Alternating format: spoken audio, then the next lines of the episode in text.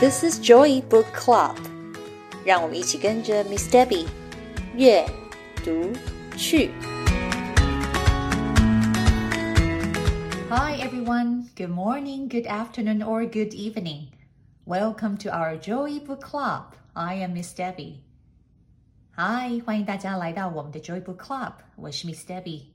在 Joy Book Club 里面，每一集我都会分享一本我读到的好书。 Have you noticed the trees turn into different colors? People start to wear jackets and rake leaves. And there are so many pumpkins in the markets for sale.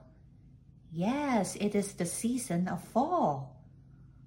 Lawrence doesn't know what to share at show and tell in school. So he and his papa go searching in the woods. What kind of things they might find in the forest during the season of fall?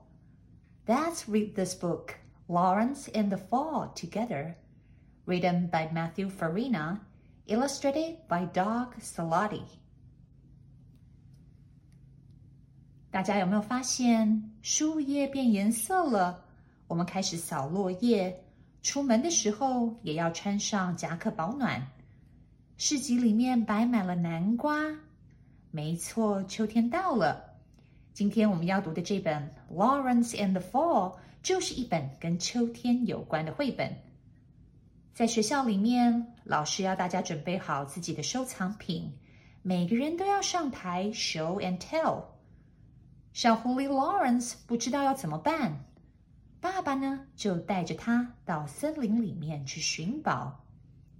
他们的森林之旅会找到什么特别的事物呢？让我们一起来读这本由作家 Matthew Farina、插画家 Salati 完成的绘本。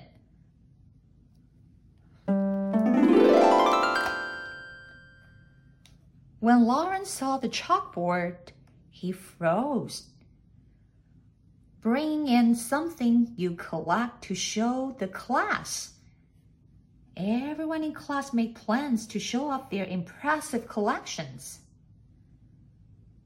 上课的时候，当 Lawrence 看到老师在黑板上面写的字，他吓傻了。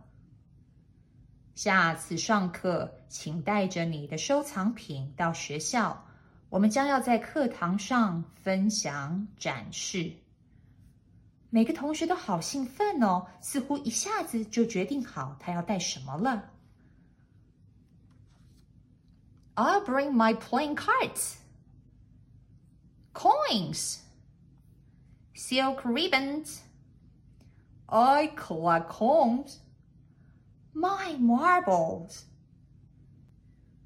小猪说：“我要带我收藏的纸牌。”猫咪则说：“终于可以展示我收藏的钱币了。”鸭子则说：“缎带，我要带上我不同颜色还有图案的缎带。”绵羊则说：“我收藏了好多的梳子哦，下次呀，我带给你们看。”乌龟则骄傲地说：“我有好多五颜六色的弹珠。”一旁的小狐狸 Lawrence 则安静地坐在旁边。“Your turn,” his classmate said. But Lawrence had nothing to share.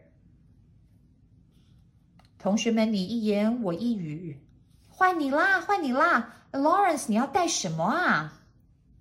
Lawrence 沉默不说话，因为啊，他没有收藏品，他根本不知道自己可以跟同学分享什么。After school, Lawrence ran home in tears, bursting into his den and climbing into bed. He explained the assignments to his papa. I have nothing for show and tell, Lawrence sobbed. Ah, said Papa. I see. I know a place where we might find a collection fit for a special fox like you. 放学之后，Lawrence 伤心地跑回家，哭着躲进了被窝里面。他边哭边向爸爸解释老师出的作业爸爸， 我没有任何一样东西可以带去学校 show and tell。爸爸听了，对 Lawrence 说：“这样吧，我知道有一个地方，可能可以找到像你这样特别的小狐狸所需要的东西哦。” Early next morning, Papa took Lawrence's pal and led him into the forest. There's no better place to find what you need than the woods, Papa explained. But Lawrence wasn't so sure. The path into the forest only got darker and darker. 隔天一早，爸爸牵着 Lawrence 的手，带他进去了森林里面。爸爸说：“要找到你需要的东西，没有比树林更好的地方了。” Lawrence 怀疑的看着爸爸：“真的吗？”他们一直走，一直走，森林里面也越来越黑，越来越暗。Until Lawrence walked right into a spider's web. Ick! Lawrence whimpered. Watch where you are going, a small voice said. Hello, spider. Papa called out. May we ask what you collect in the forest? I collect flies in my web to eat. But Lawrence didn't want to eat his collection, so the foxes went deeper into the woods. 在森林里面，Lawrence 一不小心一头撞上了树丛间的蜘蛛网。啊，好恶心啊！Lawrence 抱怨着。 看着路，小心点！一个细小的声音传了出来。爸爸看了看旁边，对了蜘蛛打了声招呼：“蜘蛛，你好啊！我可以问问你，你在森林里面收集什么吗？”“我啊，我收集苍蝇。苍蝇困在我的蜘蛛网上面，就可以成为我的食物了。” Lawrence 一点都不想像蜘蛛一样把他的收藏品吃到肚子里面，所以爸爸就带着 Lawrence 继续往前走。Lawrence and Papa spotted beautiful rocks that the river had collected on its sandy floor. But the rocks were too hard to reach, so the foxes kept going. As they trotted along, Tiny droplets began to fall, wetting Lawrence's fur. The foxes quickened their pace. Lawrence 跟着爸爸顺着树干要过河。突然呐、啊，他们看到了河床上面有好多漂亮的石头，但是河水太深，水流得太急了，他们够不到石头，只好继续往前走。走着走着， 天空竟然落下了雨滴，弄湿了 Lawrence 身上的毛。他们加快了脚步，继续往前走。Before long, a heavy rainfall poured down. Follow me, Lawrence. Papa knew of a cave nearby where they could safely wait out the storm. Lawrence ran after Papa as fast as he could. 才走没多久。 就下起了倾盆大雨。爸爸说：“快，快跟着我！”爸爸知道一个附近的洞穴可以让他们安全的避开这个暴风雨。Lawrence 紧跟着爸爸，一点也不敢大意。But the forest floor was soggy, and Lawrence fell behind until he lost sight of Papa altogether. 森林里面湿漉漉的，Lawrence 再怎么追也追不上爸爸。一下子，Lawrence 就找不到爸爸的踪影了。Lawrence found himself alone in a clearing. The rain quieted, and in its place came a crisp wind. Papa! Lawrence called out softly but all he could hear was the wind whispering in the forest. Is anyone there? The tree high above him stirred in reply. Lawrence 发现自己身处在森林里的一块空地上，雨停了，四周安静了下来，一阵风吹了过来。爸爸，爸爸，你在哪里呀 ？Lawrence 只听到了森林里面风呼呼的吹。有人在吗？树叶窸窸窣窣的作响，似乎在对 Lawrence 说话。Hello, Lawrence said a little louder. This time the branches shook, and a small colorful leaf drifted down. Hello, Lawrence 这次叫得更大声了。他的叫声震动了头上细细的树枝。突然，一片落叶缓缓地掉了下来。Lawrence was in awe of the beautiful leaf. Its perfect tips faded from red to orange.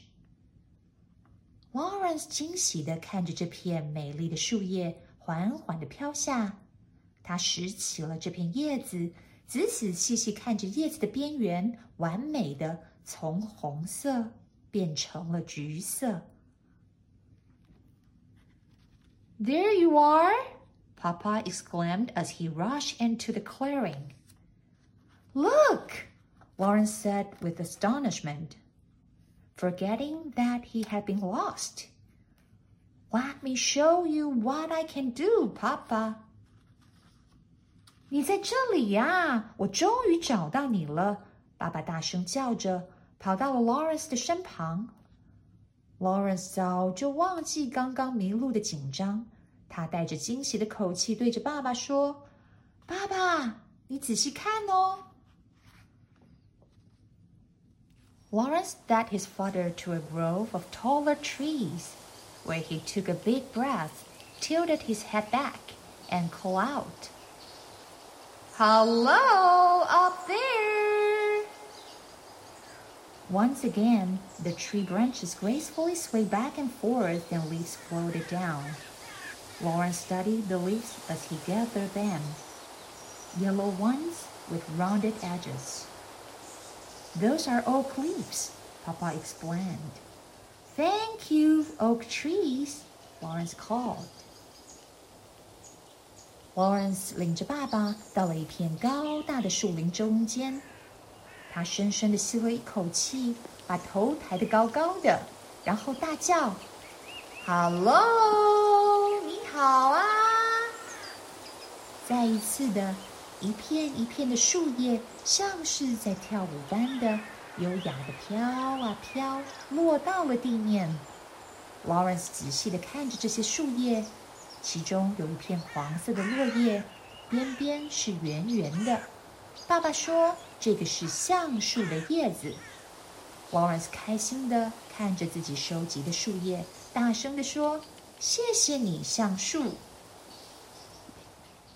Lawrence went on to collect leaves throughout the forest.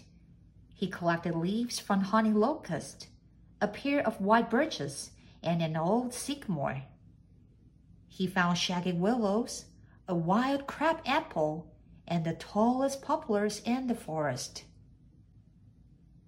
Lawrence 边走边收集，他收集了洋槐树的树叶、白桦树的叶子，还有好多片梧桐树的叶子。他还在森林里面找到了柳树， 还有一棵苹果，还有一株最高最高的杨树。and with a pack full of leaves, the foxes made their way home to prepare Lawrence's collection. Finally, it was time for Lawrence to present. 收集了满满一篮的叶子，Lawrence 和爸爸这才踏上了回家的路。 终于来到了这一天，换 Lawrence 要在学校分享展示他的收藏品了。all his classmates listened as he told them about his trip to the woods.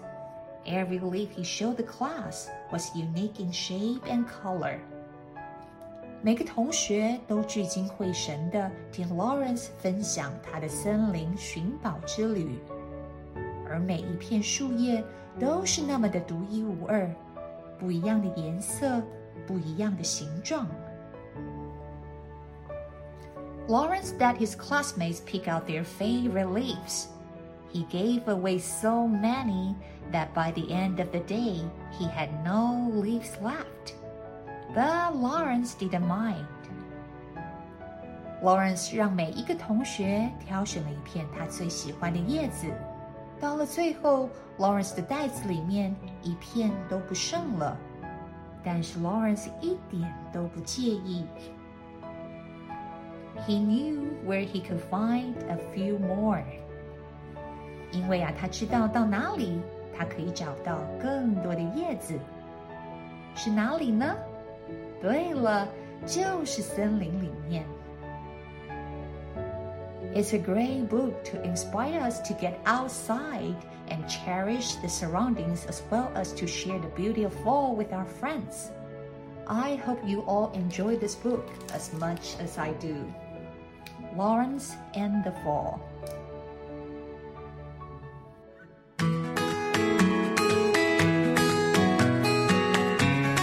Thanks for listening.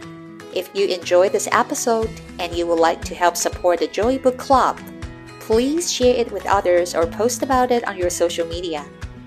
You can always reach out me on Facebook at Miss Debbie's Joy Book Club or email me at joybookclub2022 at gmail.com.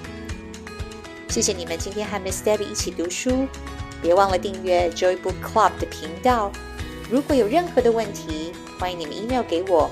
或者是到 Facebook 上面搜寻并加入 Miss Debbie's Joy Book Club， 就可以找到我了。I will see you next time. Bye.